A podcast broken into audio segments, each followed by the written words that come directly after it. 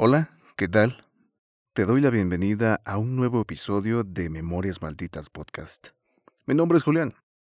Antes de comenzar el episodio quisiera comentarte una cosa. Verás, el formato de este podcast es narración de historias. Van a haber ocasiones en las que vamos a cambiar el formato a algo más conversacional o algo más orgánico, llámalo como gustes. Y esta es una de esas ocasiones.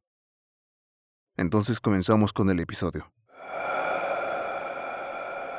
Memorias malditas. Episodio 4.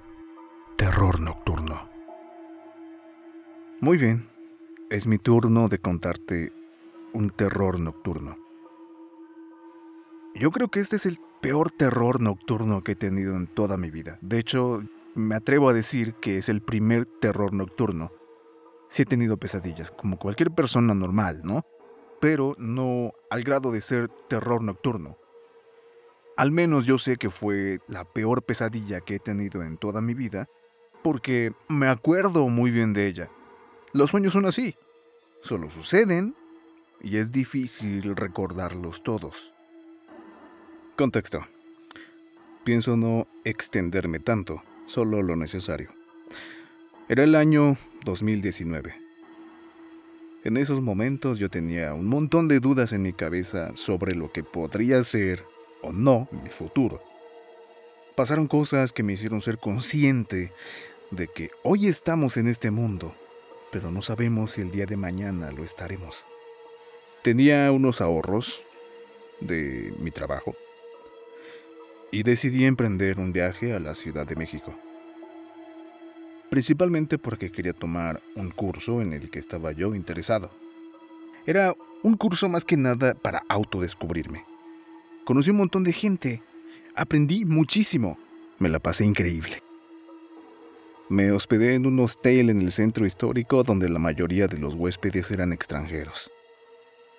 Entre ellos, un iraní que vivía en Toronto, que se llamaba Kusha.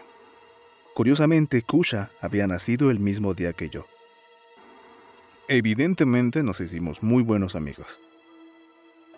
Total que este dude me dijo, hey, esta mañana conocí a una familia de mexicanos que igual están de visita en la ciudad.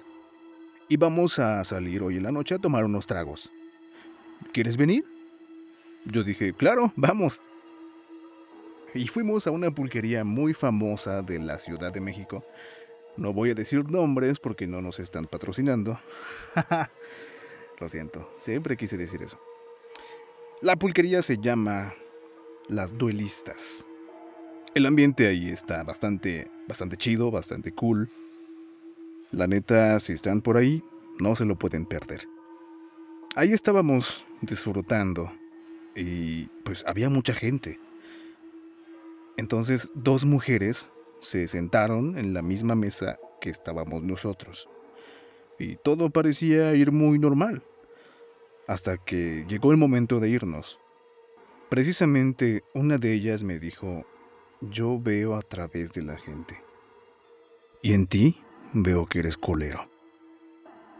A mí me sacó bastante de pedo porque, bueno, desde mi punto de vista yo no soy culero. Se despidió de mí, chocando las manos, pero lo hizo con tanta fuerza, casi al punto de querer lastimarme, yo creo. En fin, salimos de ahí y nos fuimos a otro bar. De este bar, si no me acuerdo el nombre, la verdad no, no, lo recuerdo, pero igual el, ambiente estaba bastante bien. Se respiraba un ambiente tranquilo a pesar de ser el centro histórico y ser un bar. Ah, y venía con nosotros una guía de turistas que se llama Ángela. Ángela, si escuchas esto, te mando un saludo. Después de que salimos de ese bar, pues ya nos fuimos todos a nuestros hoteles. Entonces Ángela pidió un Uber ya cuando nos estábamos yendo todos. Nosotros, Kusha y yo esperamos a que llegara ese Uber y que Ángela se subiera en él y se fuera a su casa, para que después nosotros nos fuéramos al hostel.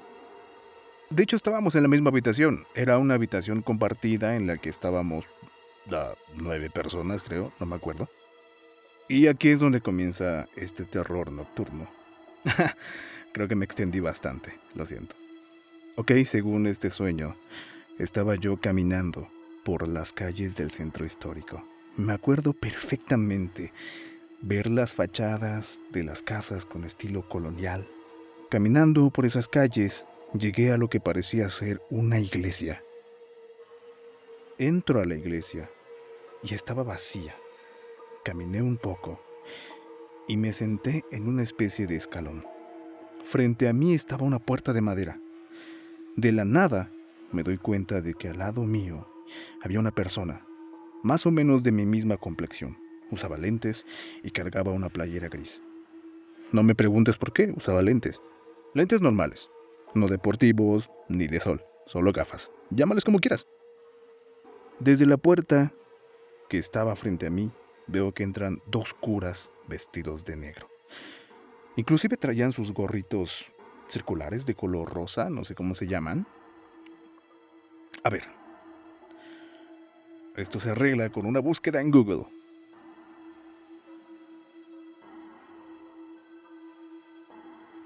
Solideo. Gracias, Google. Uno de ellos se voltea hacia nosotros y nos dijo, Chavos, tengan cuidado.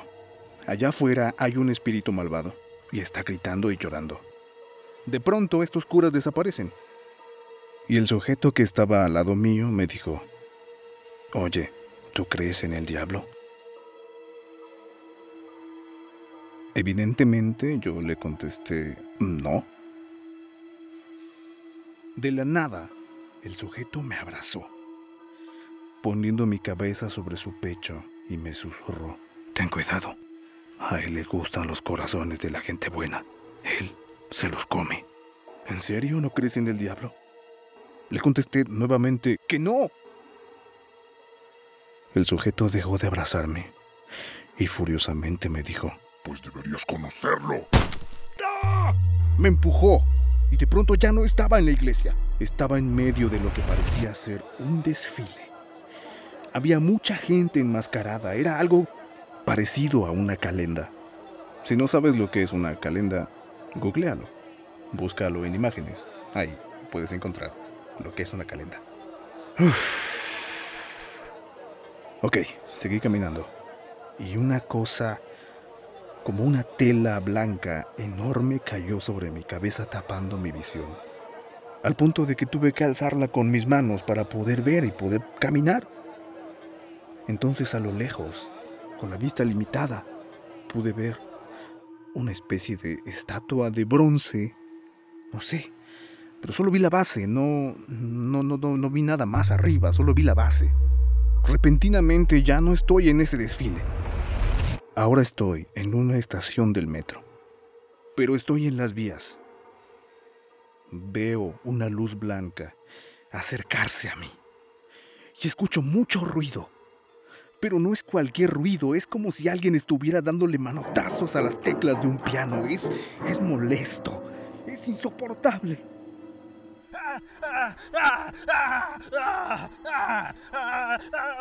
Me encuentro dando gritos de horror, pero de una forma en la que jamás en mi perra vida había gritado. Esos mismos gritos hacen que me despierte. Sí, estaba gritando en mi cama a las 4 de la mañana. Mi respiración era agitada. Me faltaba el aire. Estaba sudando y sentía mucho frío. Pude calmarme un poco, pero no quise volver a dormir. Me sentía indefenso. Ok, tú podrás decir, ay güey, Julián, no mames. Habías tomado la noche anterior, es obvio que te iba a dar una pesadilla o alguna jalada así, no mames, estás exagerando. Posiblemente. Pero, a la mañana siguiente, en el desayuno, hablando con los chicos que estaban en la misma habitación que yo, pues resulta que también ellos habían tenido un mal sueño esa noche. ¿Y adivina qué? Esos otros chicos no habían ido de fiesta con nosotros porque yo les pregunté. Una chica de Argentina soñó que estaba en su casa, que la secuestraban, o algo así, un rollo así, un poco pesado.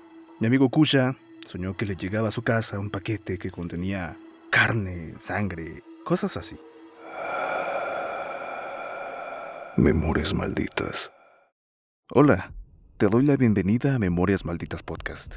Mi nombre es Julián.